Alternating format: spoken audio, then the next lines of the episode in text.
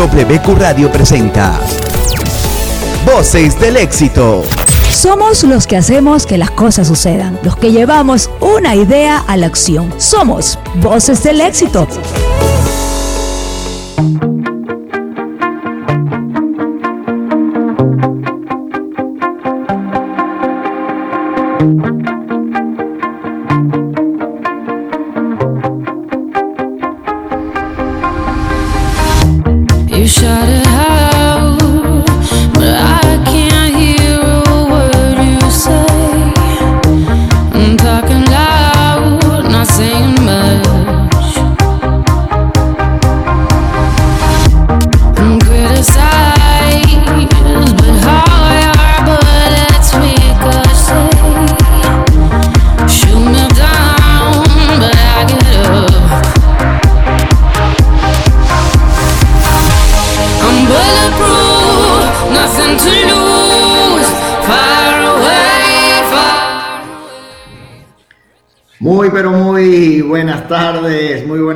Queridos amigos. Estamos iniciando Voces del Éxito en punto, en punto, 12 horas, un minuto. Esto es Voces del Éxito, los saluda Nayib Farah y estoy conjuntamente con mi compañero Alfredo Escobar, aunque él dice que solo le diga Alfredo. Pero déjenme decirle a Alfredo Escobar, aunque sea en el inicio.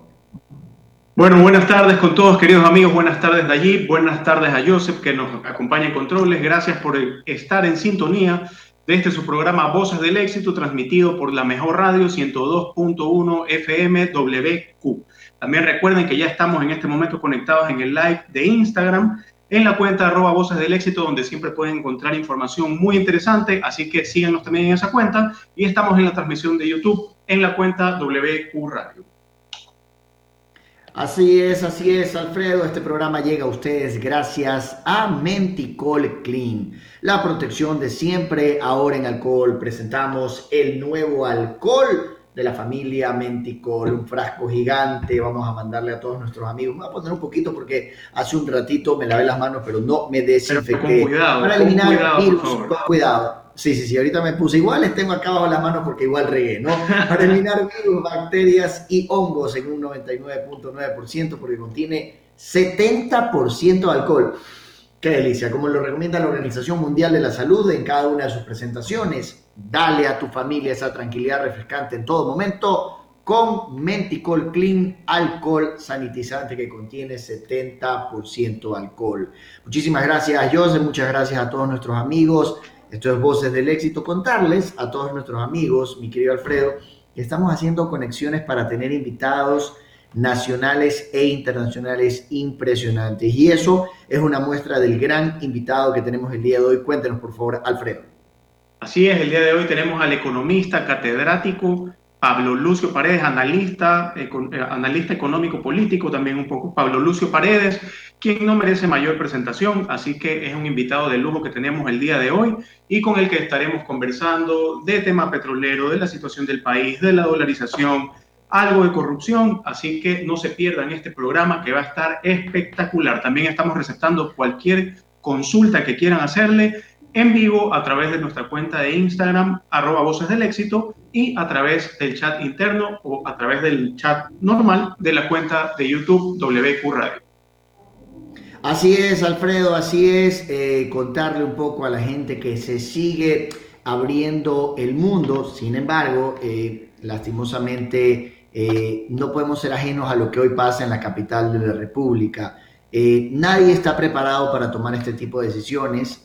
hay mucha gente que critica sin saber a diferentes gobernantes, Alfredo, y este es un comentario muy sesudo, muy personal. No han podido potencias como China, como Rusia y como Estados Unidos eh, tratar de ver la mejor fórmula para esta pandemia. Sin embargo, repito, a título personal consideramos que el alcalde de Quito un poco eh, no tomó la mejor decisión porque cuando la curva estaba ascendente decidió cambiar de semáforo rojo a semáforo amarillo. Eso ha conllevado a una cantidad impresionante de contagiados. De hecho, ayer ya se habló de colapso en la salud de la capital y se habla muy posiblemente a que se regrese en en esta semana al semáforo rojo. Consideramos personalmente que eh, el municipio de Guayaquil lo manejó muy, pero muy eh, eh, tranquilo o herméticamente y ha ido dando los pasos muy, pero muy piano, piano, como dice el dicho, tanto así que hoy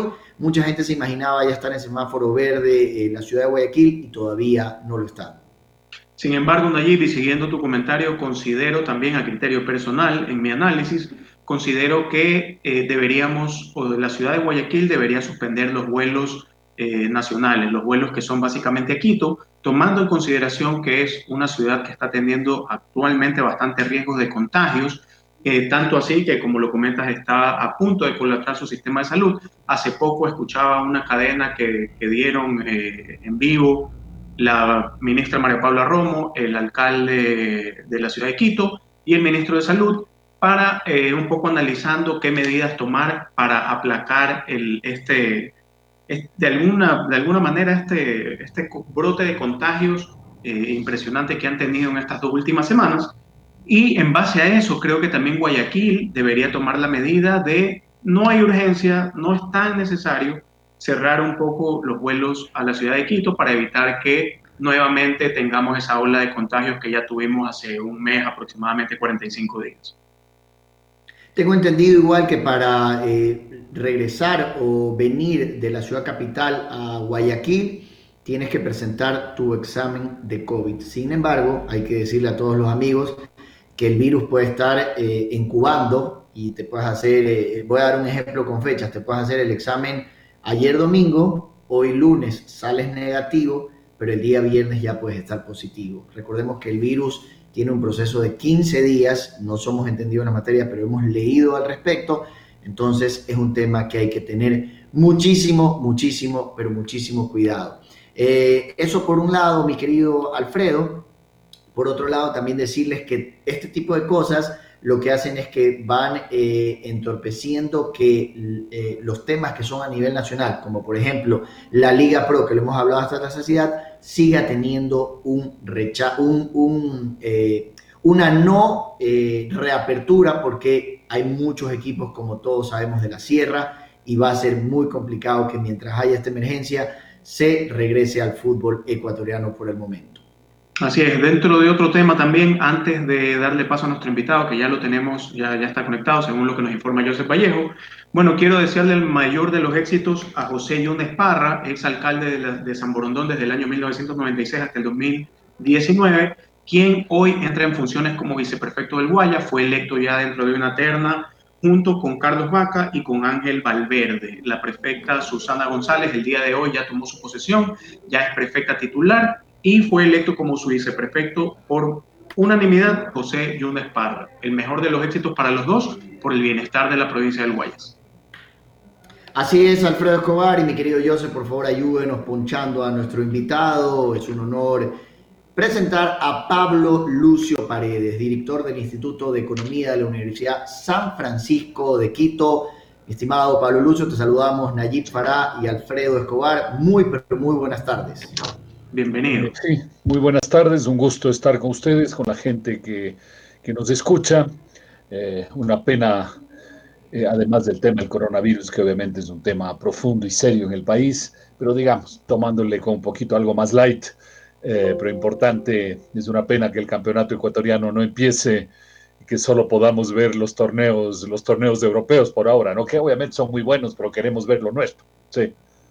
Pablo Lucio, para comenzar. Pablo Lucio, déjeme preguntarle hincha de qué equipo, porque ya se ve que es amante del fútbol. Porque con lo que tú estás, pues obviamente. Ah, la liga, la liga. Pablo Lucio, dentro de su Twitter. tú no eres, pero estás del color, digo. Dentro de su Twitter eh, tiene, tiene dentro de su descripción, ¿no? Está, bueno, lo que ya conocemos, es catedrático, economista, pero me llamó bastante la atención que tiene futbolista frustrado. En algún momento e intentó en su juventud meterse en el fútbol, ¿qué pasó? Eh, definitivamente no era lo suyo. Cuéntenos esa parte para arrancar de una manera fresca. Mira de esas cosas que uno dice, capaz que si lo intentaba algo podía hacer o capaz que no. Pero no, como la mayor parte jugué por aquí, por allá y, obviamente quizás en esa época eh, meterse en el fútbol no era parte de los proyectos de vida de alguien, ¿no? Eh, pero bueno, siempre queda esa pequeña frustración por el gusto de, del amor al fútbol. Es más, en el año 2000, 2001, eh, yo escribí un libro que se llama, se llama, bueno, se llama, se llamaba, sí, El fútbol ya no es un sueño, que es cuando fuimos al Mundial del 2002, ¿no? Eh, ahí contando anécdotas del deporte, del fútbol, de la historia, de las cosas que uno tiene en la mente, de las cosas que uno ha visto. No, así que realmente para mí el deporte en general, pero el fútbol sobre todo es un tema, un tema de practicarlo, de hablarlo, de virarlo, de, todo, de conversarlo, de todo, de todo. Así que con, nuestro, con mis hijos, con mis hijos nos ha hecho muchísima falta el fútbol. Por suerte, hace un mes ya volvió la Bundesliga y hace dos semanas ya empezaron los otros, así que hemos estado viendo todo lo que hemos podido de buenos partidos. Mañana mismo a la gente que le gusta el fútbol, acuérdense que a las 3 de la tarde hay Barcelona Atlético de Madrid. Eh, y hay el jueves otro, otro, que iba a ser un partidazo, pero ya no va a ser tanto, que es eh, Manchester City Liverpool, ¿no? El día jueves. Así es. Pablo Lucio, metiéndonos un poco en, su vida y en su conocimiento, que como le decía extra micrófono cuando lo contacté y le agradecemos la entrevista a todos los que hacemos Voces del Éxito, usted es una persona que maneja su Twitter de una manera transparente. Cuando son buenas noticias, son buenas noticias y cuando son eh, negativas, son negativas. Y es algo que yo aplaudo porque hay mucha gente que es definitivamente muy contreras. Eh, hablando un poco de, un tema económico como tal, en su último Twitter usted cita que la Asamblea, por mal camino, que negó, el veto en temas eh, como el artículo de fuerza mayor, con lo cual no ayuda a las empresas ni a trabajadores, pero apoyó a otros cuando no debía, como la obligación de bajar pensiones en instituciones educativas privadas.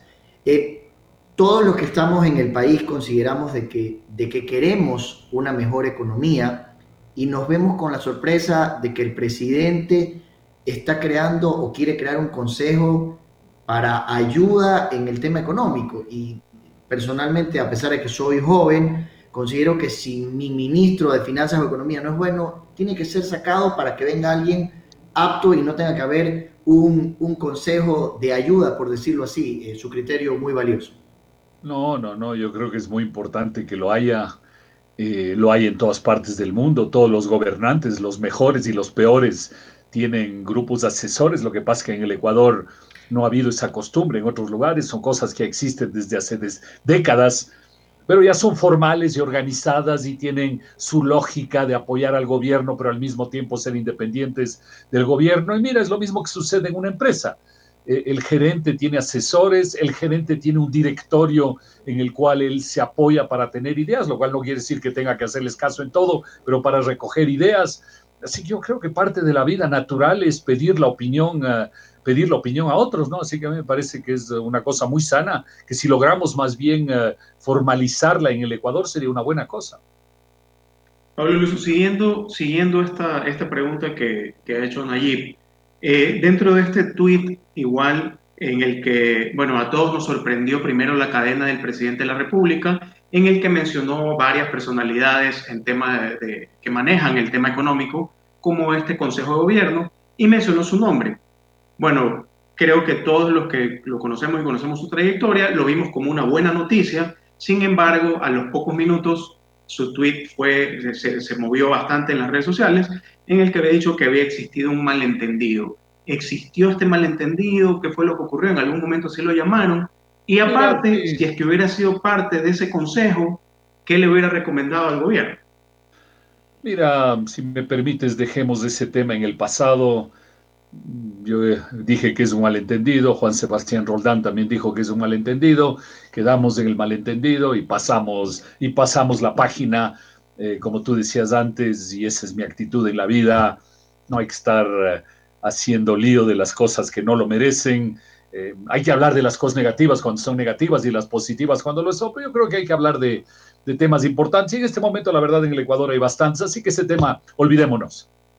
Bueno, pero en todo caso, dentro de recomendaciones, ¿qué recomendaciones daría en este momento un poco para, para lograr, eh, ya creo que ya nos encontramos en una contracción económica eh, o estamos comenzando ese, ese camino y sin duda una crisis que, que nos tiene atados atado bastante al, al, tema petrolero, a esta baja del petróleo que va subiendo de a poco y que tampoco la esperanza de que vaya a subir como en años 2009, 2010, 12, por ahí, no es muy alentador, no, no, no vemos mucho que eso vaya a ocurrir. Pero, eh, ¿qué, ¿qué, medidas cree que se puedan tomar? ¿Cómo, cómo ve la salida? ¿Cuál es mira, su opinión al respecto? Sí, mira, es un tema, como sabemos, que es mundial eh, y es una crisis muy complicada porque, por una razón muy sencilla, y es que se ha cortado la esencia de la economía, que es el intercambio. En algunas actividades no, porque digamos, si no hubiera estos medios, uh, estos medios virtuales, tecnológicos, también este tipo de comunicación se hubiera cortado. Tú no tendrías, tú solo podrías entrevistar vía radio, que no es lo mismo, en fin. Eh, pero un, una buena parte de los intercambios están cortados, no hay cómo producir, no hay cómo movilizarse, no hay cómo intercambiar, y esa es la esencia de la economía, el intercambio. Entonces, por eso es que la economía mundial va a tener una caída muy fuerte. Unos países un poquito menos, unos países un poco más, entre los cuales está más bien el Ecuador, pero en promedio va a haber una gran caída de la economía mundial. Eso es un hecho. Y, y hay que estar conscientes, y ustedes hablaban del tema antes de, de, esta, de esta conversación, tenemos que resolver el tema salud para resolver el tema económico. ¿no? Las dos cosas tienen que avanzar y por eso es tan importante que todos seamos responsables en cuidarnos lo mejor posible, mantener el distanciamiento social para que el tema salud pase cuanto antes y podamos también cuanto antes empezar poco a poco a reactivar en los intercambios, aunque también la experiencia mundial es que hay casi inevitablemente un rebote, hasta ahora no sé si hay que decir rebote o rebrote del coronavirus, eh, no sé si hay que poner la R o no hay que ponerla. Eh, Así es. Eh, hemos visto el caso de la China, algunos lugares en los Estados Unidos, eh, entonces es, es un tema muy complicado que no permite volver a los intercambios, ¿no? Y entonces hagas lo que tú hagas, mientras no podamos volver a intercambiar, no logras reactivar la economía. Solo imaginémonos una cosa. Alguien dice, vea, yo le voy a dar a cada familia un cheque de 10 mil dólares.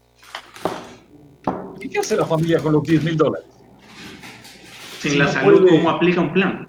¿Cómo lo ejerce? ¿Cómo lo, lo ve en el día a día? Pero, pero, pero como estamos eh, aislados, eh, va a poder comprar lo mínimo, la comida, la salud, dos o tres cosas, pero ¿qué más hace? No puede irse vacaciones, no puede, puede hacer tal otra cosa, no, puede hacer, no. Entonces, tú te quedas bloqueado porque lo que necesitas primero es el intercambio. Ahora, ¿qué están haciendo en todas partes del mundo? Y lo mismo en el Ecuador. Lo que pasa es que es mi crítica en el Ecuador, me parece que no lo estamos haciendo con suficiente claridad y fuerza. Hay que crear un gran fondo de crisis para atender a las familias y a las empresas. Ayudar a las familias, ayudar a las empresas como se hace en todas partes del mundo. No hay, no hay misterios, no hay grandes ideas, no hay gran creatividad en esto. ¿no? Entonces necesitamos un fondo de 5 mil o 6 mil millones de dólares para ayudar a las familias y a las empresas. ¿no? Eh, yo veo que eso está en la ley humanitaria, pero dice, se creará un fondo, ah, irá no sé cuán, no sé qué plata de los créditos, no sé qué. No, no, deberíamos haber dicho decir vamos a poner ahí 6 mil millones para atender a las familias, a las empresas, ¿no? Porque ahora, ¿cuál es el riesgo? Que como no está claro el fondo, el dinero, por ejemplo, que nos llega de crédito externo, hay el riesgo que vaya a financiar al gobierno y no al fondo de crisis, ¿no? Así Entonces, es. por eso lo primero que había que establecer es el fondo de crisis y decir, primero, la plata va a ese fondo y segundo, va al presupuesto, si es que sobra, digamos, ¿no? Entonces yo creo que esas son unas cosas fundamentales que está faltando.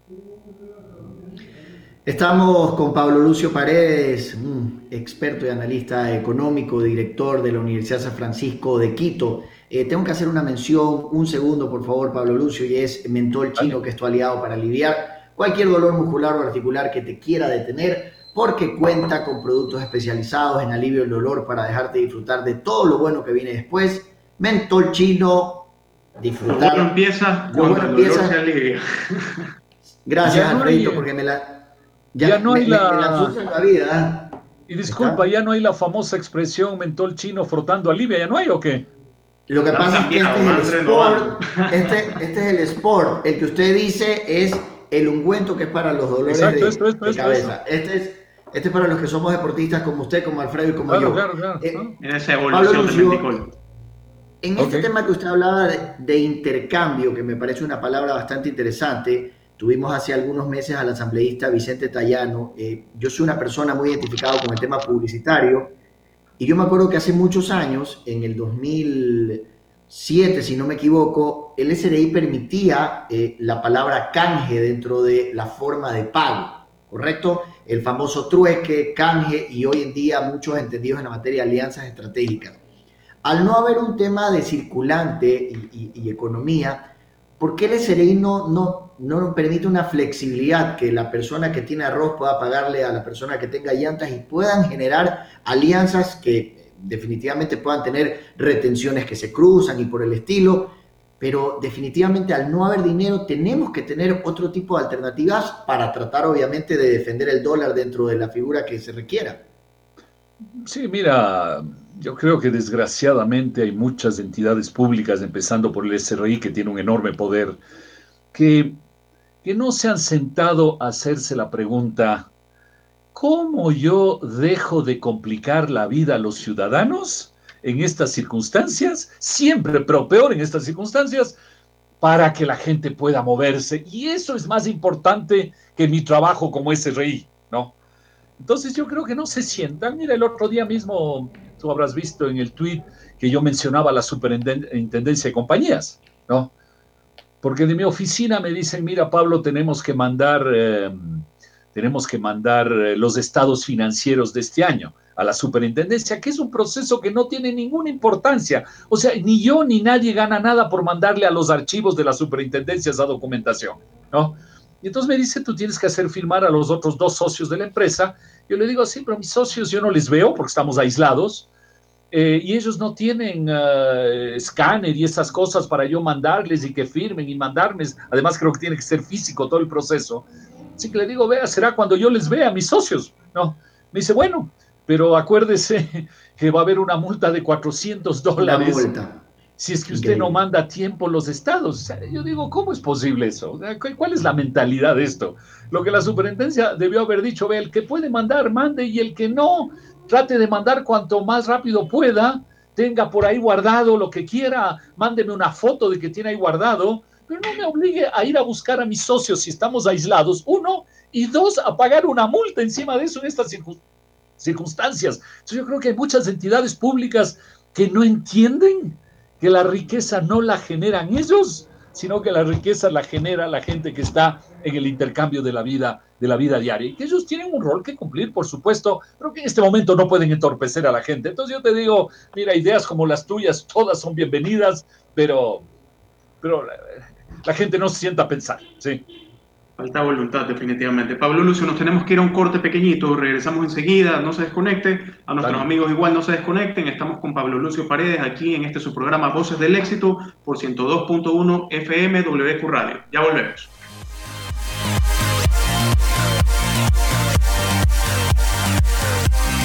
Voces del Éxito. No le cambies, en un ratito regresamos.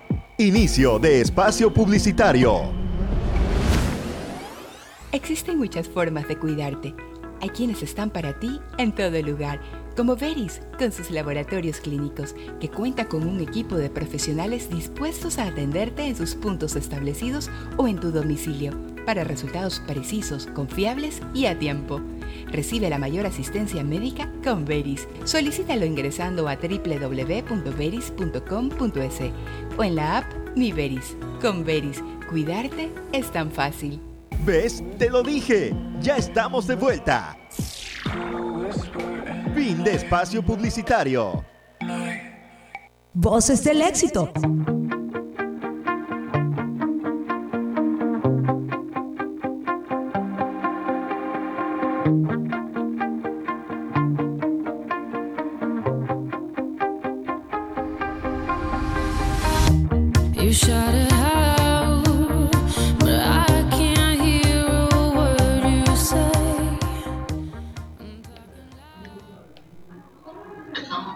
Estamos de regreso aquí en su programa Voces del Éxito a través de WQ Radio 102.1 FM con un gran invitado, Pablo Lucio Paredes. Quiero contarles que Beri seguimos trabajando para ti, brindándote la mejor atención presencial en más de 23 especialidades médicas, laboratorio, farmacias, imágenes, óptica y odontología. Y eso no es todo porque también puedes recibir la misma atención desde la comodidad de tu hogar con videoconsultas médicas y servicios a domicilio de lunes a domingo. Para mayor información, veris.com.es o descarga la app Mi Veris. Con Veris, cuidarte es tan fácil. Usted hablaba de este tema de las multas y de, de los temas de la superintendencia de compañías y SRI por el estilo. Y a mí lo que me sorprende un poco, eh, Pablo Lucio, es que el presidente habla de una flexibilidad y oh sorpresa, después de que habla de una flexibilidad, que no va a haber cobros, termina pasando lo que usted dice con la superintendencia y terminan duplicando y triplicando las tarifas de, de energía. Entonces, yo, creo que a veces o, o, el mensaje no está llegando bien o la gente que está sentada en diferentes entidades no es la idónea definitivamente para, para nuestro país. Sí, no, no, son cosas increíbles. Las tarifas eléctricas obviamente en el Ecuador deben y pueden bajar en estas circunstancias. Eh, y, en ciertos casos no está sucediendo, o lo contrario. Eh, eh, mira, es como el tema fundamental, otro tema que es fundamental eh, ya que hablábamos del SRI, es que todas las empresas, al menos las empresas hasta un cierto tamaño, deberían tener un diferimiento de impuestos, ¿no? Eh, y sí creo que hay hasta las empresas que venden hasta 300 mil dólares, pero si ya vendes más de 300 mil ya no. Y una empresa que vende un millón es una empresa pequeña. El que vende dos millones es pequeña. Entonces yo no te digo que vayamos a la empresa gigante, tal vez de la grande hay que dejarle que se las arregle y está bien, pero empresas hasta 5 millones, 10 millones son empresas relativamente pequeñas y eso entiendo que no lo hay. Entonces, mira, si empezamos a ver todo el listado de cosas que por sentido común deberían hacerse y no se hacen, es, es muchísimo. Ahora, todo eso también hay que estar conscientes, cuesta. Cuando yo digo hay que diferir impuestos, cuesta. Por eso decía, hay que crear un fondo de 6 mil millones de dólares que permita hacer esas cosas. Y entonces uno dice, ¿dónde va a salir la plata? Mira, no nos engañemos, no es lo ideal, pero en las circunstancias actuales, ya que en el Ecuador no hemos hecho ahorros en el pasado, hay que endeudarse para financiar ese fondo de crisis. No hay otra manera, así no nos guste. Entonces, ahí está el Fondo Monetario, está el Banco Mundial, está la China, están los Estados Unidos. Hay que conseguir de ellos esos 6 mil, pero te insisto, esos 6 mil no deben ir a financiar el presupuesto normal del Estado, sino que tienen que ir a financiar este fondo, este fondo de crisis. Entonces, yo creo que ese es el tema fundamental. El segundo gran tema eh, que tú mencionabas con el tema de la ley humanitaria, del, del veto a la ley, es que siempre, pero peor en estas circunstancias complicadas, hay que dejar que funcione los acuerdos entre las partes. ¿Qué quiero decir con eso? Quiero decir que, por ejemplo, en, lo, que puso el gobierno de que obliga a las entidades educativas privadas a bajar eh, las, las, eh, las pensiones en 25% a todo el mundo, no tiene ningún sentido. Hay gente que dice, pero es que si no se les obliga, no lo van a hacer. No, sí lo van a hacer. Porque a la entidad educativa le interesa mantener sus clientes y al cliente le, le interesa mandar, eh, mantenerse en la, entidad educativa. Entonces van a negociar. Lo que pasa es que la manera lógica de negociar es que si yo me siento contigo y veo que tu situación económica se mantiene, eh, digamos, razonable, entonces no te voy a dar una rebaja. Pero capaz que hay otra persona que perdió su empleo y a él le voy a dar no 25%, le voy a dar 50% a él. ¿No es cierto? Pero si yo tengo que darte a ti 25%, entonces, ¿cuánto le puedo dar a él? Ya solo me queda 25%. Entonces, ¿qué es mejor? ¿Que ambos tengan 25 o que el uno tenga 0 y el otro 50? Es mejor el 0 y el 50, ¿no? Pero al hacer la ley de esa manera no permites que haya un acuerdo entre las partes. Eh, lo mismo sucede en el tema laboral. Exactamente. Las empresas necesitan a sus trabajadores y los trabajadores necesitan a sus empresas. Hay que dejar que negocien porque contrariamente a lo que creen los asambleístas y otra gente en el gobierno y en otros lados, el objetivo del empresario no es despedir trabajadores. En ciertos momentos tiene que hacer lo que pueda para sobrevivir, ¿no? Si es que tu empresa no vende nada, ¿qué puedes hacer? Entonces hay que permitir negociar en un negocio, igual que mencionaba el tema de la educación, en ciertos negocios no habrá nada que negociar porque les está yendo bien. En otros negocios tendrán que negociar muchísimo porque les está yendo pésimo. Otros estarán a medio camino. Entonces hay que dejar que se negocie entre las partes. Siempre hay esta idea de que las partes no van a poder llegar a un acuerdo. No, sí pueden llegar a un acuerdo. Y por último, en el tema laboral, que es tan importante, ponles un mediador para que el mediador les ayude a, negociar, ¿no? El mismo tema es de las deudas y las tasas de interés. Hay que dejar que los bancos y, su, digamos, el sistema financiero, porque las cooperativas son muy importantes en el país, negocien con sus deudores. Nuevamente la gente dice, no van a negociar. No, sí van a negociar, porque al sistema financiero también le interesa que sus clientes vivan, porque si el cliente no vive, muere y si muere no le paga la deuda. ¿no? Entonces, hay que dejar que los acuerdos entre las partes funcionen mucho mejor de lo que funcionan en el Ecuador, ¿no? Yo no sé si ustedes han visto noticias. En los Estados Unidos, por ejemplo, hay lo que se llama el Chapter, el chapter 11, creo que es del Código Civil o algo, no sé, el Chapter 11, que lo que permite es justamente que las empresas, en base a un mediador, que es el juez, puedan negociar con sus acreedores, con los bancos, con los acreedores para que no desaparezca la empresa, pero que entre todos encuentren un acuerdo. Y mira, una empresa tan conocida, no estoy haciéndoles propaganda, pero bueno, si hago propaganda me pueden mandar el cheque de la propaganda. Eh, eh, como Hertz, la, que, la alquiladora de autos, entró al, Chapter 11 hace, hace un mes y pico, ¿no? Una empresa enorme, y así hay varias empresas, pero no quiere decir que han quebrado, es que han entrado en, una, en un mecanismo de negociación entre las partes. Eso es el Chapter 11 y ese tipo de cosas necesitamos en el Ecuador. Pero resulta que la Asamblea, al negar el veto del presidente, complica eso en el tema laboral y al aceptar el veto del presidente complica eso en el tema educativo. Entonces, eh, entre unos y otros, eso dejar que las cosas funcionen mejor, van a funcionar peor. ¿no? O sea, es, el colmo, sí. Diciendo lo contrario, sí, porque definitivamente eh, incluso ya estaban funcionando el tipo de, acuerdos entre trabajador y empleador. Ya, ven, ya se venían manejando de esa manera, pero como acuerdos, eh, digamos, que se mantenían en los expedientes hasta que se resuelva la ley de apoyo humanitario y ver qué pasaba y según eso mantenerlos o no pero obviamente ya con esta ley humanitaria aprobada, todo eso quedó en el olvido porque podría llevar obviamente a pagar indemnizaciones por despidos, por despidos que se llaman y y la intención de la ley era justamente, lo dice en el, en, la, en el artículo 16, creo que si no me falla la memoria, eh, que, el acuerdo, que puede haber acuerdos entre las partes. Entonces la idea era justamente decir lo que tú dices. Si hay gente que ya llegó a un acuerdo, esto te daba un marco legal de protección a ese acuerdo, ¿no?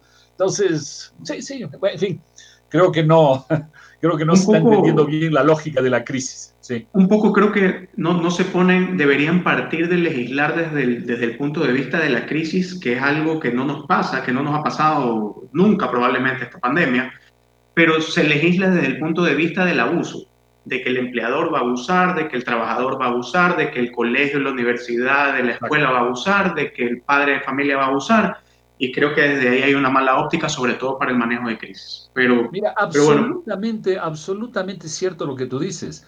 Uno de los grandes problemas es que legislamos siempre por las excepciones, porque hay que reconocer que el 80% de la gente trata de actuar decentemente. No, dentro de lo posible, somos todos humanos imperfectos, pero dentro de lo, de lo razonable, ¿no? Y al 20% lo que tienes que hacer es aplicarle la justicia.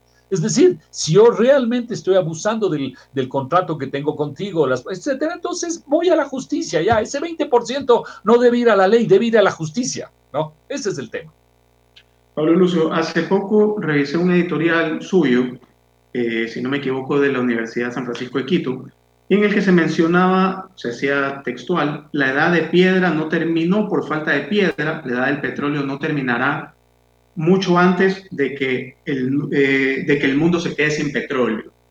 El día de hoy entra en vigencia las reformas del Código Penal en el que el cañamo o lo que conocemos como el cannabis en su siembra y cultivo ya pasa a ser legal, antes era delito obviamente. Eh, ¿Cree usted que ese puede ser una, podría ser una de las industrias que nos abran un poquito, aunque sea no la puerta, pero la ventana a dejar la dependencia 100% del petróleo? Bueno, primero quiero recordarte que yo, yo soy de los años 60, ¿no? En la época, en la época el que cannabis, la marihuana y todo eso no estaban ahí de moda en el mundo. Eh, yo era niño en esa época Además, siempre he sido buen muchacho, entonces no. El rock, el rock y la marihuana, Pablo Lucio. El rock claro, claro, exacto. Al rock, sí le, al rock sí le daba la marihuana. Buena música de la época. Yo soy de la época del gran, uh, del gran concierto de Woodstock, ¿no? Yo soy de esa época, era niño en esa época, pero digamos, bien que mal soy de esa, bien que mal soy de esa época, ¿no? Eh, así que mira, yo creo que lo, siempre hay que pensar una cosa. Eh, bueno, primero nuestra dependencia en el petróleo no es del 100%, ¿no? Hay que recordar que, digamos, en promedio, a ratos más, a ratos menos, pero en promedio el petróleo ha representado alrededor del, digamos, del 40, eh, 50% de nuestras exportaciones, ¿no? Eh, entonces tampoco es el 100, no es como Venezuela donde es del 80, no es como Arabia Saudita donde es del 90 y pico. Entonces nuestra dependencia es grande, pero no es tan enorme, ¿no? Eh, las finanzas del gobierno, dependiendo de las épocas, han dependido alrededor de un, de un 25, 30% del gobierno, etcétera, etcétera, ¿no? Pero es una riqueza que tenemos y si lo hacemos bien, yo no veo ninguna razón para que no la, no la utilicemos, ¿no? Es como si tú dices, yo soy radiodifusor, yo estoy en la comunicación, en la publicidad, chévere, y mañana encuentras, encuentras en tu jardín una, una, un pozo de petróleo, ¿no? Y digamos que en el Ecuador el petróleo fuera privado, entonces tú dices, ¿me quedo o no me quedo con el petróleo, no? Entonces ahí viene alguien de tu familia y te dice, no, porque el petróleo te va a dañar, no sé qué, no sé cuántos, y otro te viene y te dice, no, si tú utilizas bien la plata del petróleo, no te va a dañar, te va a ayudar. ¿no? O sea, tú vas a seguir en tu trabajo de comunicación, de publicidad, y el petróleo te va a servir como un adicional. Lo que está mal es que si tú dices, ah, no, ahora sí me dedico a la fiesta, me olvido de mi trabajo de comunicador, de publicidad, y me dedico a la fiesta con la plata del petróleo, ahí sí te está dañando, ¿no? Porque cuando se te acaba el petróleo tienes que volver a trabajar y ya perdiste los hábitos de trabajo, etcétera, ¿no? Entonces, ese es el problema de fondo. Entonces, ¿se lo puede hacer bien? Sí, se lo puede hacer bien. Entonces, yo no veo ninguna razón de que no desarrollemos el petróleo y la minería en el Ecuador utilizándolo bien. Y les voy a decir una cosa, vea, para mí, tal vez la forma más sencilla de utilizarla sin hacernos mucho lío sería coger toda la plata del petróleo y la minería, ¿no? Fuera de los costos, obviamente, digamos, lo que queda, y ponerlo en un fondo para la jubilación de los ecuatorianos.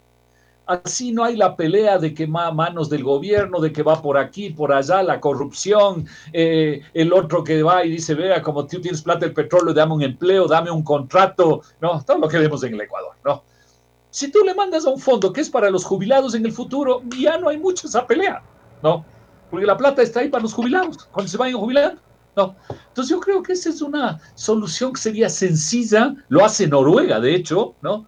que sería sencilla y creo que nos evitaría mucho de los problemas que tenemos con el uso de esos recursos y no sería útil. No es como si mañana a ti, como te digo, te sale en tu jardín el petróleo y tú dices, ah, esa plata que salga, no la voy a comer ahora, no voy a hacer nada, voy a seguir trabajando, pero la voy a guardar para tener una mejor jubilación en el futuro, ¿no? Entonces, yo creo que es una forma sana de, de usarlo. Y fuera de eso, digamos, ¿Qué otros productos sirven? Sirve cualquier producto para el que haya suficientes consumidores. No, eso es todo. Porque uno puede decir, no, pero tiene que ser de alta tecnología. Y yo te digo, no necesariamente de alta tecnología. Tienen que ser productos para los cuales haya consumidores y te generen riqueza. ¿no? Entonces, si el cannabis genera, ¿por qué no?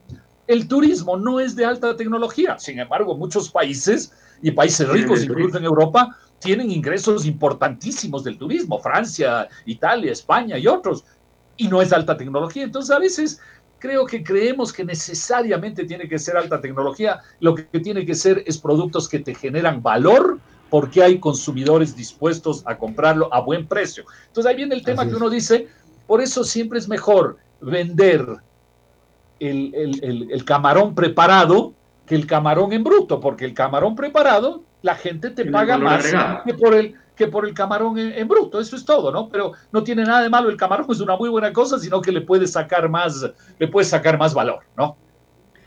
Estamos disfrutando una interesantísima entrevista con Pablo Lucio Paredes. Recordarles a todos los amigos que estamos a través de la señal de WQ Radio 102.1 FM y este es su programa Voces del Éxito.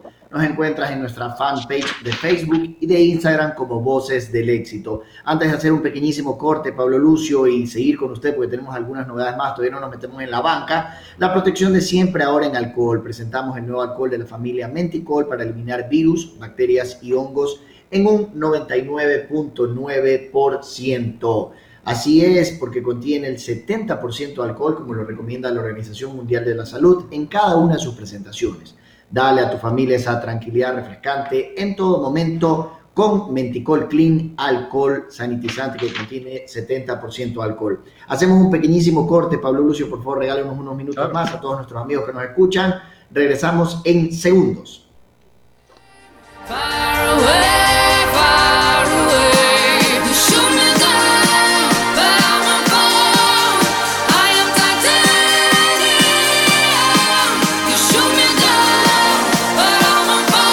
Voces del éxito.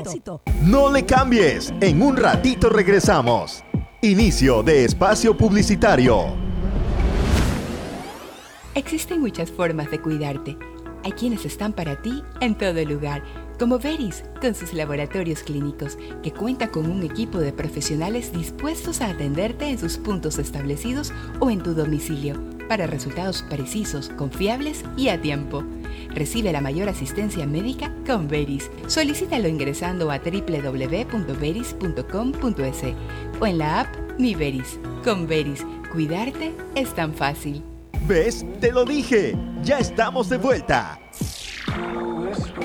Fin de espacio publicitario. Voces del éxito.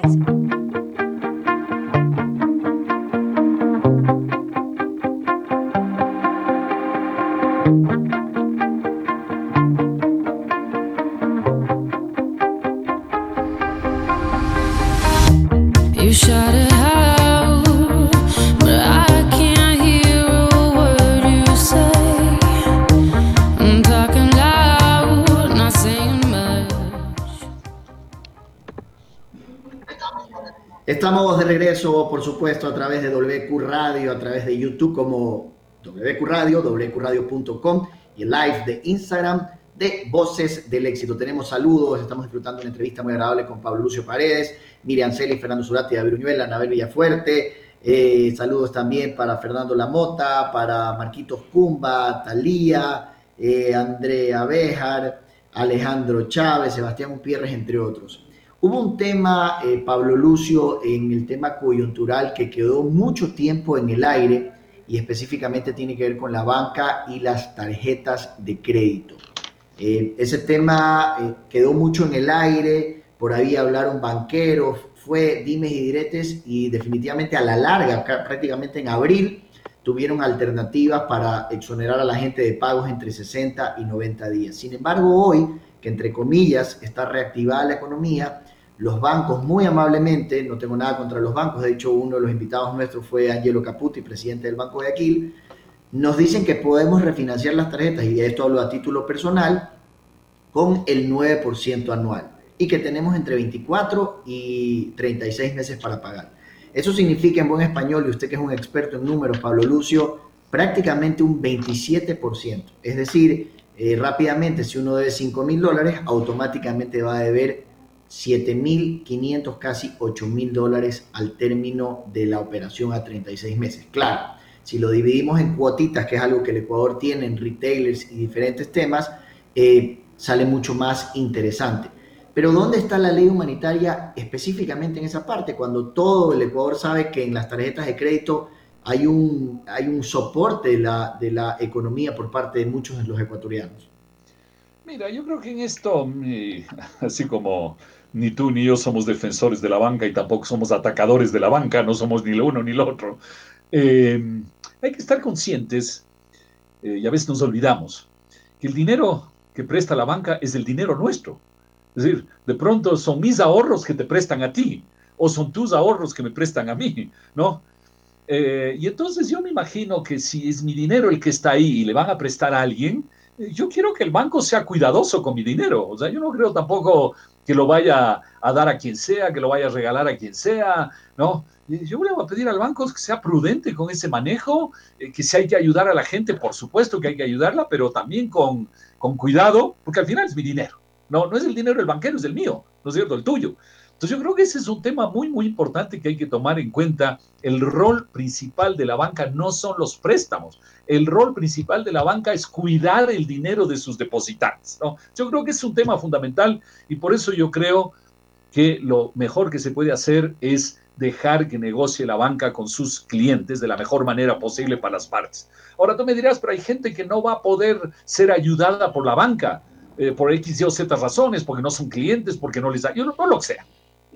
Ahí te digo yo, para eso hay el fondo de crisis, que no es un tema entre privados, es un tema con el gobierno, que los ciudadanos aportamos dinero a ese fondo de crisis, porque al final el endeudamiento lo pagamos nosotros, que aportamos ese fondo y yo digo, ok, con ese dinero que es de todos, ayudemos a los que realmente no pueden ser ayudados de otra manera. Entonces me parece que ahí hay dos cosas. Uno, la negociación entre privados, entre los acreedores y los deudores de la banca y el sistema financiero. Y por otro lado, la ayuda que queremos dar a la gente a través de los fondos públicos. Y no creo que hay que mezclar las dos cosas, es decir, no hay que convertir al sistema financiero en el que tiene que aplicar las condiciones que se nos ocurre, porque insisto, es nuestro dinero y yo no quiero que mi dinero se maneje de cualquier manera, pero puede perfectamente haber dinero, por eso hablaba de 6 mil millones de dólares, tiene que haber en el fondo de crisis dinero para ayudar a los deudores que lo necesitan. Entonces yo creo que hay que separar bien claro las dos cosas.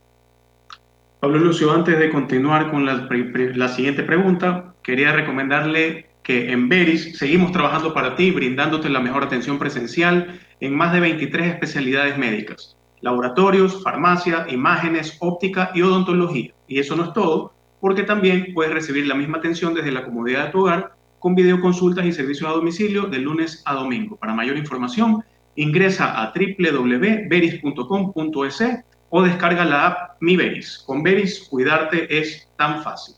Y ahora sí, Pablo Lucio, Quería preguntarle en relación a la dolarización. Mucha gente en esta época en la, que, en la que estamos, en época de pandemia, en época de crisis, en época de contracción, que no hay transacciones económicas, que los negocios no abren al 100%, se permite máximo al 30% y ni siquiera el 30% se llena. No, no es que uno va y ve el 30% de la gente consumiendo en los locales. Entonces esto sí preocupa porque en el fondo me imagino yo también que muchas personas preocupadas están tratando de sacar su dinero al exterior y de no dejarlo en el país. Con esto, ¿qué tan sólida, fuerte ve la dolarización en el país? ¿Y qué, qué se podría hacer aparte, primero para transmitirle tranquilidad a nuestros oyentes y segundo, para mantener y consolidar la dolarización en el Ecuador? A ver, sobre lo primero, mira, no hay, no hay cifras que muestren en uh, marzo, abril, mayo y quizás junio igual, que muestre que hay salida de capitales del Ecuador, no, eh, no hay nada de eso. Eh, la baja que ha habido en depósitos en el sistema financiero, que fue sobre todo en marzo, pero casi ya no ha habido en abril, mayo, junio, es dentro de lo razonable. Es decir, eh, si todos estamos en problemas, es obvio que también hay menos liquidez y menos depósitos en el sistema financiero. Sería increíble pensar lo contrario, pero ha sido entre proporciones muy razonables, así que yo no veo que haya eh, ese pánico, ni mucho menos, y yo creo que la gente debe mantener esa actitud de relativa tranquilidad. Eh, ayudar a la dolarización, yo creo que solo tiene que haber dos cosas que yo te diría no es para ayudar a la dolarización, sino es para no atacar a la dolarización, ¿no? La una es dejar tranquilo al sistema financiero, es decir, nuestro dinero, recordemos, es nuestro dinero. A mí no me importa el banquero, a mí me importa mi dinero, el dinero de todos los ecuatorianos que está en el sistema financiero. Hay que dejarlo ahí tranquilo y no hay que caer en la tentación de decir, ah, pero es que hay plata en la banca, ah, es que hay una platita por ahí, metámonos con eso para tomarnos esa plata. Ese es un gran riesgo que hay que olvidarse. Hay que olvidarse. El segundo riesgo que hay es que eventualmente el gobierno diga, como yo tengo problemas económicos, entonces al empleado público, ¿cómo le voy a pagar? Caramba, no tengo dólares para pagarle. Entonces le voy a dar un bono. Ustedes que son personas informadas recordarán de esta expresión del patacón en Argentina hace, hace 20 años. Bueno, ustedes casi no nacían hace 20 años, entonces no. No, no, no, sí, sí, sí, yo tengo 48 Pero casi no nacían, digo. No, pasé mi luna de miel en, en Argentina y me dieron patacones. Me ah, dieron patacones. Ah, hace exactamente 17 años, Pablo Lucio. Y ah, me decía una, una amiga argentina, me dice, pero no cojas mucho esa plata porque mañana el gobierno puede ser que, que diga que ya no vale una, moneda paralela, ¿no? Exacto. Entonces, eh, entonces tienes tú toda la razón, ves, eh, así una experiencia personal. Eso es la segunda cosa que hay que evitar, que el gobierno te entregue eh, patacones o lo que sea y diga, no, no, pero son dólares. No, es que no son dólares. Le pueden poner el nombre que quieran, pero no son lo que te decía esta, esta persona en Argentina. Ese es el segundo riesgo. ¿no? Que el gobierno diga al empleado público, aquí está, le doy un papel, le doy un bono, le doy cualquier cosa, pero no se preocupe, esto es como si fueran dólares. No, pues por eso mismo no se llaman dólares, porque si hubiera dólares serían dólares. Esa es la segunda, la segunda tentación que hay que evitar. Entonces, si evitamos la tentación del sistema, de, tomarnos el dinero del sistema financiero y la tentación de que el gobierno empiece a pagar sueldos con, patacones, digamos, eh, la dolarización va a continuar sin ningún, sin ningún problema. Y yo no creo, yo no creo que vaya a suceder ninguna de las dos cosas ni lo del sistema financiero, ni de los patacones. Así que yo creo que la dolarización en un ambiente, obviamente, difícil en todas partes del mundo, pero yo creo que la dolarización en el Ecuador va a continuar. Pablo Lucio, tengo una, una pregunta de alguien que nos está escribiendo por Instagram y nos pregunta, la verdad me llama, me sorprende y me llama la atención la pregunta porque nunca se me ha pasado por la cabeza, pero en caso de que en algún momento digamos que salgamos de la dolarización, usted que conoce más del tema económico y banca, el, el dinero que tenemos en las cuentas, nosotros cuentahorristas, ¿se queda en dólares o pasa la moneda que, que adopte, digamos, el país? Mira, si la dolarización en consiste en tener dólares, el salir de la dolarización consiste en que ya no tengas los dólares. O sea, sí se haría el cambio, o sea, no le podría yo decir al banco, oye, pero yo deposité dólares y me das dólares. El banco te va a decir, mira, oficial. te va a decir, mira, no es decisión mía, es decisión de las autoridades que dicen que me gusta o no me gusta. ese contrato que tenemos entre las partes, ¿no? Se rompe y la autoridad decide que ya no existe ese contrato. También el de las deudas, ojo, ¿no? También el contrato de las deudas no es que seguiría en dólares. Mira, hay que estar muy claros. Si el COVID es un impacto terrible en la economía, desdolarizar sería otro COVID creado por nosotros mismos, porque el COVID no es culpa nuestra, pero la desdolarización sí sería eh, culpa nuestra, sería dos golpes encima. No, no, mira, y, la gente que pretende que desdolarizar es una solución, no, desdolarizar es darnos otro, otro palo encima. Pero te digo, yo no creo que eso va a suceder, ¿no? Todo puede suceder en la vida, pero yo estoy convencido que eso no va a suceder. Y yo te digo, mira, dentro de lo razonable, esta crisis va a ser larga, no en el Ecuador, en todas partes del mundo y dura. Pero cuando de aquí a, a cinco años, a seis, a diez años, miremos hacia atrás, vamos a decir, wow, ¿te acuerdas del año 2020 y 2021? Qué lata fue, estuvimos encerrados, qué complicado, qué duro, pero pasó. Logramos superarlo, pasó y la vida continúa y el que tiene su negocito siga seguido con su negocio a la larga y el que es, es, empleado de alguien pues ha seguido ahí dándole a la vida, ¿no? Y el joven que hoy se gradúa de la universidad, por decir algo, y que dice, chuta, me fui a la universidad y ahora qué hago, o salgo del colegio y quiero trabajar y qué hago y no encuentro, también va a tener épocas difíciles, pero te digo, en 5 o 10 años mirando hacia atrás también dirá, qué duro fue, pero bueno, al final seguimos caminando. Yo creo que la gente, la, vida sigue adelante, el país sigue adelante, la capacidad de la gente hace que los problemas los superamos y los resolvemos, ¿no? Pablo Lucio, para finalizar, y este programa es un magazine, primero agradecerle, muchas gracias por su valioso No, no me agradezcas, me encantó la vida, así que no me agradezcas. Recomendarle una serie como buen futbolero de Amazon Prime, El Presidente, todo el caso FIFA Gate, se la recomiendo y me gustaría ah. que usted recomiende a todos nuestros amigos un par de series de Netflix que nos dicen por ahí, un par de series de Netflix de don Pablo Lucio Paredes. No, mira la que mm, yo he estado esperando para ver, sino que mi, hijo, el de 15 años, eh, es fregado y me dice, no, no veamos, no me acuerdo cuál es el nombre, pero es la historia de cómo nació el fútbol, cómo, cómo, cómo se llama. Eh, en, en, Inglaterra, si no me equivoco. Sí, sí, sí, cómo es la serie Sí, lo, sé. Y de hecho tiene un título, un equipo pequeño en, en, sí, Inglaterra. Sí, sí, ahorita no me acuerdo, pero entiendo que es muy buena, así que en un rato me voy a pasar por encima de mi hijo y voy a ver esa eh, serie. Eh, bueno, hay otra que hemos estado viendo con mi hijo, que es una serie relativamente dura, digamos, ¿no? Que se llama Peaky, Peaky Blinders. Muy buena, ya la terminé de ver yo. Muy buena. Es muy, la verdad es que es dura a ratos, pero muy buena, muy buena. Yo creo que estamos en la cuarta temporada, creo que son cinco, creo que es muy buena.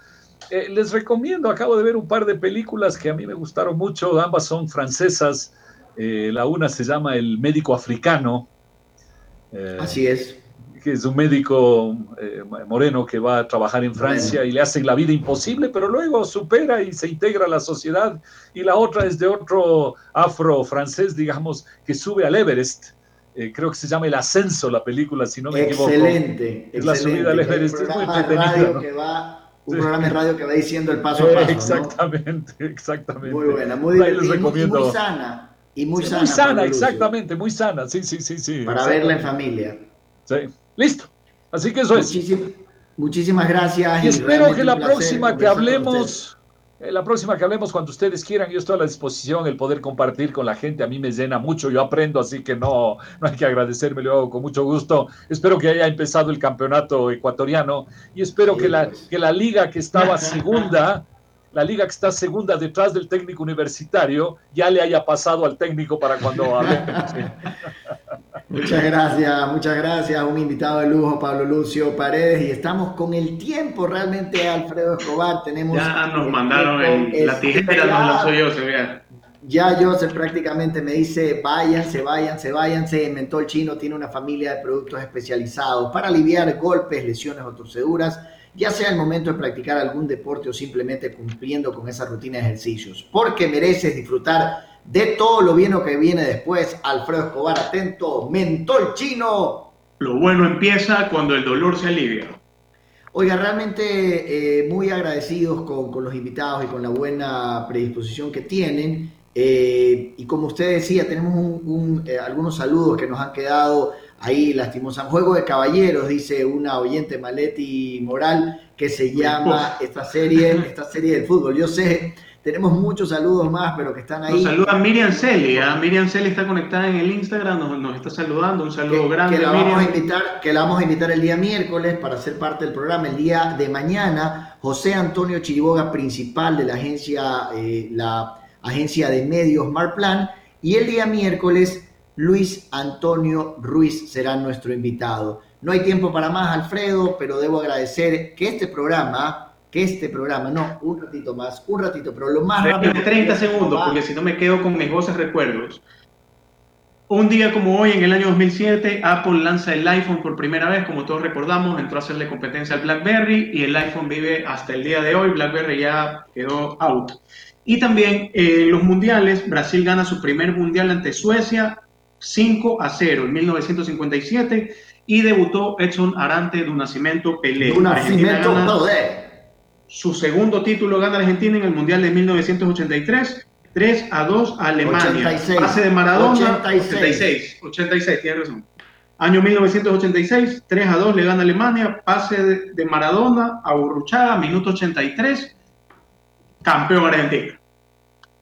Muchas gracias, muchas gracias. Ese fue Voces de Recuerdo con Alfredo Escobar y recordarles a todos los amigos que este programa llegó a ustedes gracias a Menticol Cool. El Ecuador necesita sentir protección en todo momento. Muestra, Alfredo, todo lo que usted tiene de Menticol Cool. Así es, Menticol Cool. Toda la familia. Tiene toda la familia, el congreso de la familia Menticol con el país es brindar el 69% de alcohol en nuestro gel antibacterial. Mucho más que el porcentaje ideal recomendado por la Organización Mundial de la Salud para asegurar la eliminación de virus y bacterias en un 99.9%, garantizando así la tranquilidad refrescante de todas las familias ecuatorianas. Menticol, protección y frescura. Alfredo Escobar, muchas gracias. La cita será el miércoles mañana. Empresarios de hoy. Chau, chau, chau. No hay tiempo para más. Gracias, Joseph.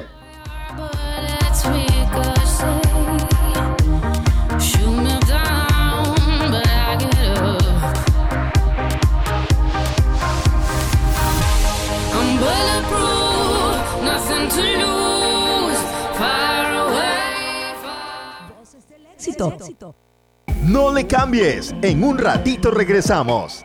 Inicio de espacio publicitario. Existen muchas formas de cuidarte. Hay quienes harían todo por ti, como Veris, con su servicio de medicina en casa, que lleva tu receta médica completa para que continúes con tu tratamiento sin salir de tu hogar. Recibe la mayor asistencia médica con Veris, sin salir de casa Solicítalo ingresando a www.veris.com.es o descargando la app Mi Veris. Con Veris, cuidarte es tan fácil. ¿Ves? Te lo dije. Ya estamos de vuelta. Fin de espacio publicitario. Let's go. En WQ. Este es tu playlist favorito.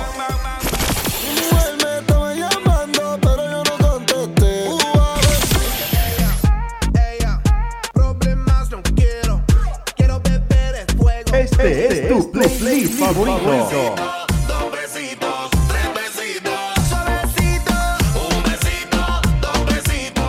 Somos WQFM.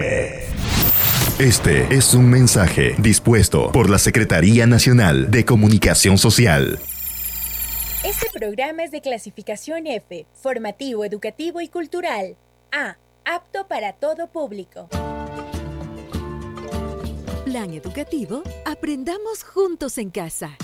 Con esta nueva modalidad recibirás indicaciones semanales a las que podrás acceder a través de recursos digitales